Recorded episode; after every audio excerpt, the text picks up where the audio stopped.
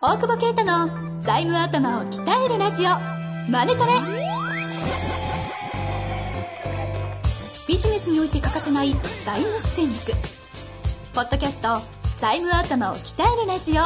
マネトレでは財務のスペシャリストである税理士の大久保啓太が経営者をはじめビジネスパーソンが知っておくべき財務やお金に関わる情報をちょっと辛辣ながらも分かりやすく解説します。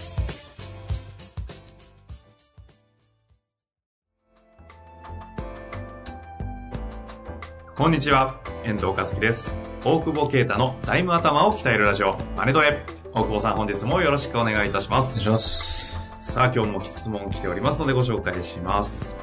個人事業主が法人化することは、どんなメリットがあるのでしょうか？ということです。はい。はい。まあ、税率なんでしょ大体みんな気にするのは。あ税率が変わるんで、やっぱ法人税下がってきてるから、うんうん。そうなると個人ですごい稼いでる人は、ね、住民税合わせて55%の課税とかね、確かに。4000万とか超えちゃうと。だから、そうするとやっぱ法人税が、あとね、30何パーだから、うん。下げる傾向にあるし、会社に残しとくっていう、まあ、その節税のメリット、それから給与取れるから、給与の概算経費みたいなのあるから、うんうん。まあなんかそういう試算してメリットはある人はあるんじゃないかなっていう気はするっすけど、シミュレーションしてみて。シミュレーション、そういうの税理士さん得意だから、うん頼んだ方がいいと思うけど、うん。ね、小盛り上がると思うよ。個人で。決算難しくなるからね。なあそう個人なんか適当やってるよね。適当って、まあ、言い方大事適適度にね。適度にね。うん。はいでも個人で、いや、でも個人の方がなんかまあそんなに大きくしたくないよって人は個人でもいいんじゃないの？その、そのまま。だって適当に確定申告してさ、適当に下げときゃいいじゃん。調査も来ないだろうしさ。適度、適度。適度にね、適適度にね、はいサイコロ振りながらね。はい。あの、ればいいと思うんだけど、法人になるとやっぱさ、そこそこちゃんとしなきゃいけないし、うんうん。あの、だそういう税率って、で、どっちがメリットあんのみたいなのは、一つね、あの、まああるとは思うし、うん、あと対策上とかメリットある可能性はあるわけです、ね。奥さんに給料を払ったりとかさ、はい。法人なら、まあ個人もできるけど、うん。縛りがなかったりとかあるから、まあその辺は、まあ、普通に、あれじゃないの？そういう本売ってるからか、みんな大事じゃない だけどね、多分一番大事なのは、その、個人と法人化って、法人、もう一つ人格を作るってことなの。法人法人が当たり前だけど、うんうん。その、その時に何が起きるかっていうと、えー自分じゃない人格が調達ができるっていう。個人でやってると、自分がお金借りなきゃいけないじゃん。確かに。そうすると連帯保証を生むんじゃなくて、自分が借りたんだから。返さなきゃいけない。うん。返さなきゃいけないでしょ。保証人自分の当たり前保証人保証人というかねそう。で、法人が借りたら法人なの。そう。借りたら返すなとか言ってるけど、借りたもん俺返すべきだと思ってるね。当たり前だけど。借りたもんは返した方がいいよね。だから借りた人が返した方がいい。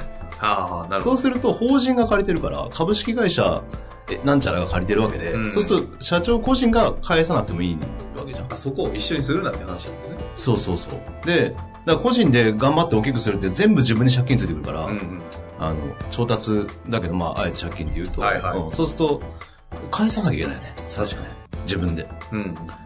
で、あと出口どうするかって話で、やっぱ、ないわけですよ。オーナーでもないから、自分の借金をちゃんと自分のビジネスで返して、うん終わるっていうことでしょ。まあそういうことでも、だから、あんま借りないよね。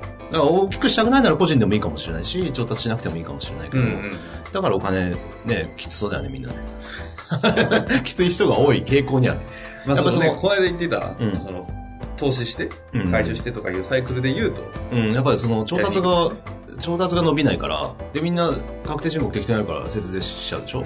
適度にね。適度にね。で、なんか全然利益出てないみたいで借りれなくて、はい、はい。で、仕事が例えば詰まった時に、資金衝突して、ね。うん。でまあ銀行も貸してくれないから、はい。なんか、金融行くっていうね。っていう方もいるけど。方もいるけど、い、や、法人にするとやっぱ法人で借りれるから、法人で借りて、そのまま最後返さなくても、法人売っちゃえば、別にそれはそれでいいわけ。なるほど。うん。まあ、そうすると財務的な観点から言うと、ん事業拡大をしていくことを考えるんであれば法人化した方がいいんじゃないのっていう感じですかね。そうですね、事業拡大。まあ、あとは本当に、基本的には法人化した方がいいと思うんですよ。うん。やっぱ、調達を伸ばしてキャッシュ持ってた方がいいから。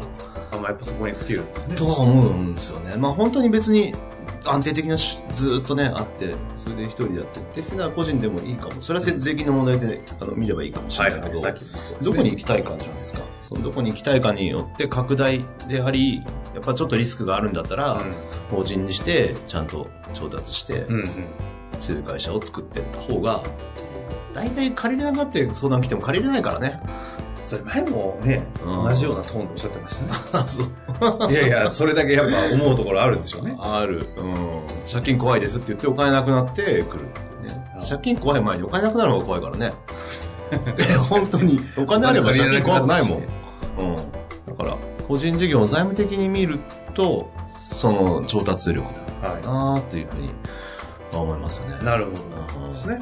まあだ個人事業主が本当に自分だけで、まあ、いわゆるその、事業的なうんコンサルタントとかもそうなんですかね。うん。うんうんああいう立場で一人で粛々とやっていきたいんであれば別にうん。うん。税金対策上メリットがあるシミュレーションが出るんだったらしてもいいと思うけど、そうです。でもまあ、しでも仕事終わったら終わっちゃうけどね。本当に、ね、まあ、その辺はどういうバックアッププランを考えるのか。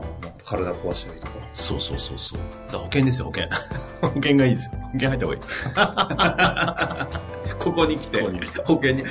でも個人事業主だとやっぱそういう戦略になってくるんだよね。真逆のことを言うようだけど、あだどうやって自分の体を保全するかみたいな話になるもんね。確かに。そうなるとやっぱりそうか。保うん。険。保険大事ですよ。何で保険を取るかですよね。うん。何で保証するかという、ね。そうそうそう。で法法人化すれば別に保険入らなくても違う形での保険っていう、そのキャッシュ持ってるっていう意味での保険は取れるわけです。うん。キャッシュ持てる。まあ個人も持てますけどね。うんだからやっぱ返さなきゃいけなくなるっていうのは一番の違いじゃないかな。なるほど。それをやっぱりさ、この間の話じゃないけど、オーナーと経営と一緒にしてるから、法人でも自分だと思ってるから、うん。法人になった瞬間にオーナーと経営っていう二つの視点になってくるんで、うん、そこは全然違うんで、うんだから税金だけ連絡叩いてやっても、あんま意味ねえよっていう話なんだよね。言っといてだ計画全体見ながら出口どうするかっていそうそう、どこ行きたい決かからの逆算だから、そのために個人がいいんだったら、個人がいいし、はい。法人がいいならいいから、まあ、好きにしたなっていうね。まあ、いい意味でどっちでもいいね どっちだっていいっすよやりたい方そこは自分の行く方向が決まんないと、そうそうそう。そこ決まんないけど、どっちでもいいんだよと。どっちでもいいですよ。まあ、具体的に、でも出口のところのね、話を相談するのって、やっぱ大久保先生みたいな、うんいろんなケースを見てきた中でお話しすると、ああ、自分の出口こうだなっていうのも多分、あ、まあ確かにね。見えるものってきっとありますよね。はい。そうっすかね。いや、わかんない。ないですね。まあ出口のこと考えないからね。今税金が安い、高い問題をずっと話すから、うん。どこに行きたいのって、やっぱ自分で考えて、それをちゃんと顧問税理士とかに相談して、はい。そこに向かった財務戦略を考えるっていうことが、やっぱり一番幸せなんじゃないですか。なるほど。幸せという言葉が。幸せでしょ？浮いててびっくりしましたえほんと俺も言ってて浮いたけどさ。でも、そうだよね。だって、価値観だから。確かにそう。うん。まあ、という観点から、うん。一度考えていただけるといいかもしれません。そうですね。本日もありがとうございました。ありがとうございました。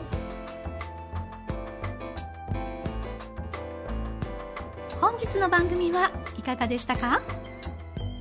番組では大久保携帯の質問を受け付けております。ウェブ検索で「税理士カラーズと入力し検索結果に出てくるオフィシャルウェブサイトにアクセス。その中のポッドキャストのバナーから質問フォームにご入力ください。またオフィシャルウェブサイトでは無料メルマガも配信中です。ぜひ遊びに来てくださいね。